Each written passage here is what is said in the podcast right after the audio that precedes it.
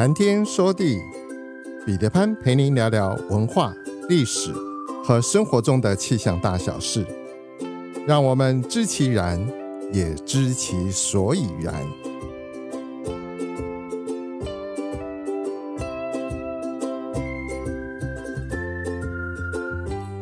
谈天说地，潘大刚空中与您相会。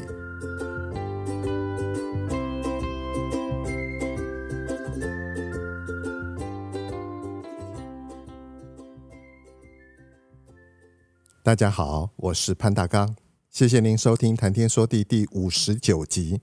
首先要向朋友们拜个晚年，祝福大家癸卯年大吉大利，事事如意，平安健康，鸿兔大展，扬眉吐气。刚刚过的星期六，二月四日是兔年的立春，隔天星期日正好又是元宵节。您有吃汤圆庆团圆吗？今年的年假前后加起来总共有十天，您有阖家出游吗？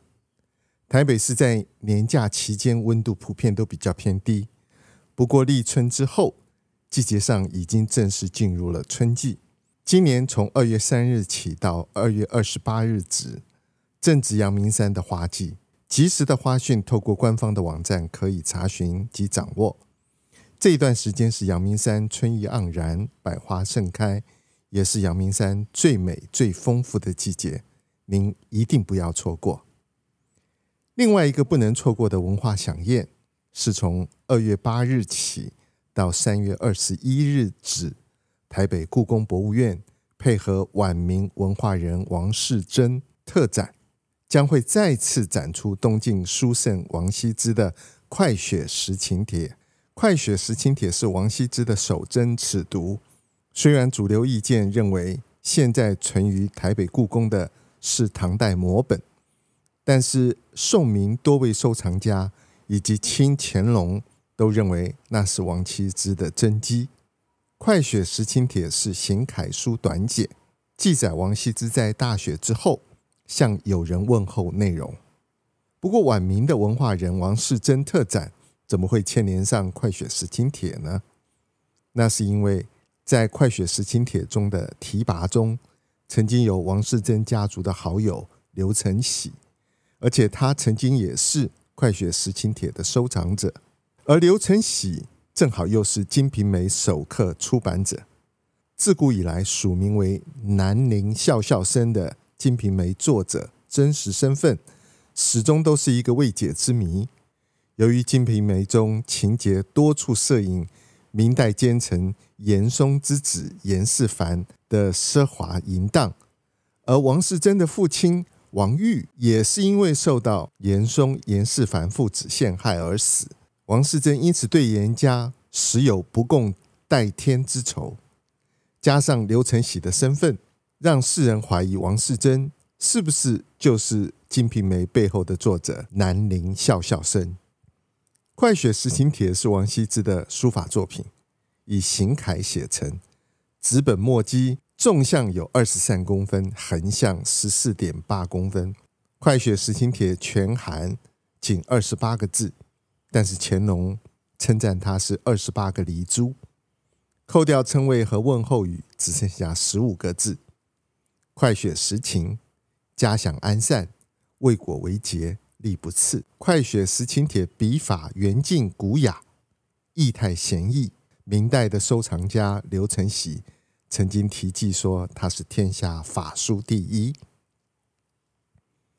由于古文没有标点断句，一可能的读法其实有两种：其一是“羲之顿首，快雪时晴，嘉享安善，未果为节，力不次。”王羲之顿首，三阴张侯。另外一种读法是：羲之顿首，快雪时晴，嘉祥安善未，果为竭，力不次。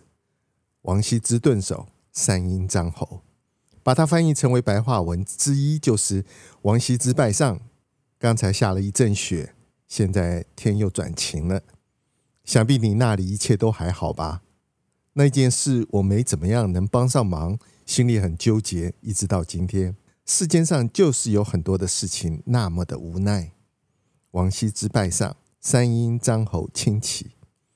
另外还可以这样翻译：三英张先生你好，刚才下了一场雪，现在天气又转晴了，想必你那里一切都还安好吧？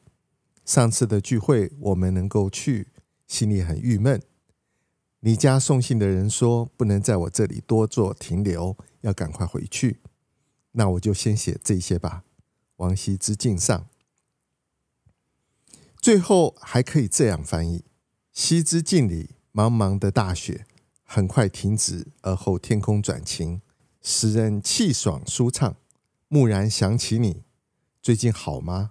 我的仕途尚未底定，仍焦灼纠结，可是又力不从心啊。王羲之顿首。乾隆皇帝对于《快雪时晴帖》极为珍爱，他的书法也曾经是以王羲之为师。其中首页及内页几处都可以看得到乾隆摹王羲之的《快雪时晴》。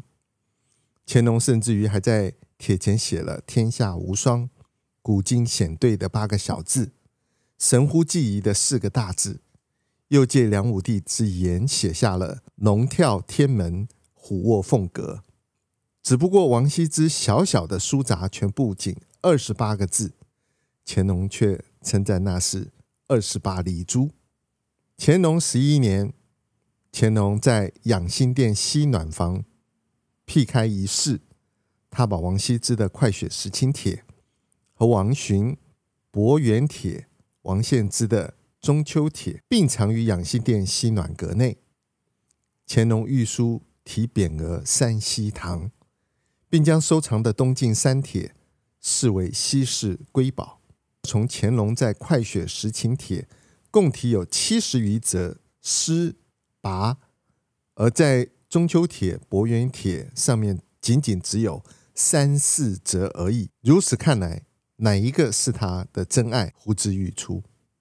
王羲之在书法史上的地位，从梁武帝时期就已经确立了，因为“龙跳天门，虎卧凤阁”最早是梁武帝对于王羲之书法造诣的评价。记得小时候曾经读过“入木三分”的成语故事，说的就是晋朝王羲之书铸板，工人削板，墨迹刻入木板三分的故事。王羲之的书法中锋运笔，入木三分，后人都称其为书圣。《快雪时晴帖》曾经由唐太宗赐给了郑国公魏征，后来转交给褚遂良。五代之后，至北宋由苏奕俭收藏，之后进入了北宋和南宋的内府收藏。后来可能因为南宋把它当成礼品进贡给了金国，所以在上面才有了金章宗明昌玉玺。金朝灭亡之后，《快雪时晴帖》回到了南宋，由宰相贾似道收藏。南宋灭亡以后，由张机介奴采购奉入元朝内府。所以上面才会有赵孟頫奉旨提拔。到了明朝，由朱成国、王志登、吴廷、刘承喜、文正亨、冯全相继收藏。后来冯全的儿子冯元济于康熙十六年八月十八日进献给康熙。民国成立以后，民国十三年，末代皇帝溥仪被逐出清宫的时候，随行太监。想要把《快雪时晴帖》夹带出宫，幸好被检查出来，随着故宫国宝大喜迁台。《中秋帖》和《伯远帖》则被翠玉白菜的主人景妃偷盗出宫，流入了袁世凯心腹郭宝昌的手中。故宫前副院长庄严在《三堂清话》中回忆道：“他押运故宫国宝南迁。”临行以前，曾经到郭宝昌家中做客。郭宝昌应于百年之后会将这两帖无条件归还给故宫。一九四九年之后，郭宝昌之子郭昭俊曾经携带《中秋帖》《伯远帖》到台北故宫，希望故宫能够买下，一圆山西团圆的心愿。可惜那个时候，故宫的财力不足，这两铁随后辗转到了香港。大陆方面则在中共前总理周恩来指示之下，把它购回，现在藏于北京的故宫。快雪时晴帖上，乾隆共题有七十余则的诗拔，从皇上做到太上皇，每每在冬春之际，期待或者是记录瑞雪的降临，就会展开快雪时晴帖来留下记录，字里行间充分展现。望雪盼雪，期待瑞雪兆丰年的心情，忧国忧民。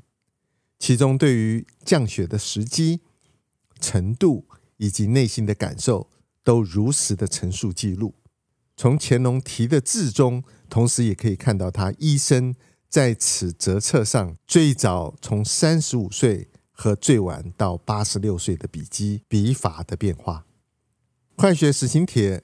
流传了上千年，其中除了文字、长印、艺术价值之外，整幅折册的纸张材料，例如承载乾隆御笔“神乎既已”四个字的“乎”字右上角有一个金树山藏经纸的印，这个纸张材料典故也大有来头，不同时期留下来的文笔墨迹，甚至于不同时代的。笔锋笔触也都很有史料研究的价值。其中讽刺提拔的包括了有元朝的文状元护都塔尔、明朝的武状元刘承喜，以及众家的书法家、收藏家、皇家内侍、跋、诗、金石、铭刻、落款、画、折本、首页以及末页，都有说不完的人物与故事。其中还有末代皇帝溥仪的烙印。至于不少文字寓意又形制各异的印章，大多是出自于不同时期的乾隆之手。欣赏的时候，不妨试试找找解谜一下。二月八日，在台北故宫博物院与《快雪时晴帖》一同登场的展览品，还有宋徽宗的诗帖。范宽的《临流独坐图》等，如果您和我一样曾经被范宽的《西山行旅图》所震撼，那么这次展出期间，除了欣赏王羲之的《快雪时晴帖》之外，一定也要好好欣赏一下范宽的《临流独坐图》。苍穹浩瀚，气象万千，月晕而风，楚润而雨，见微知著。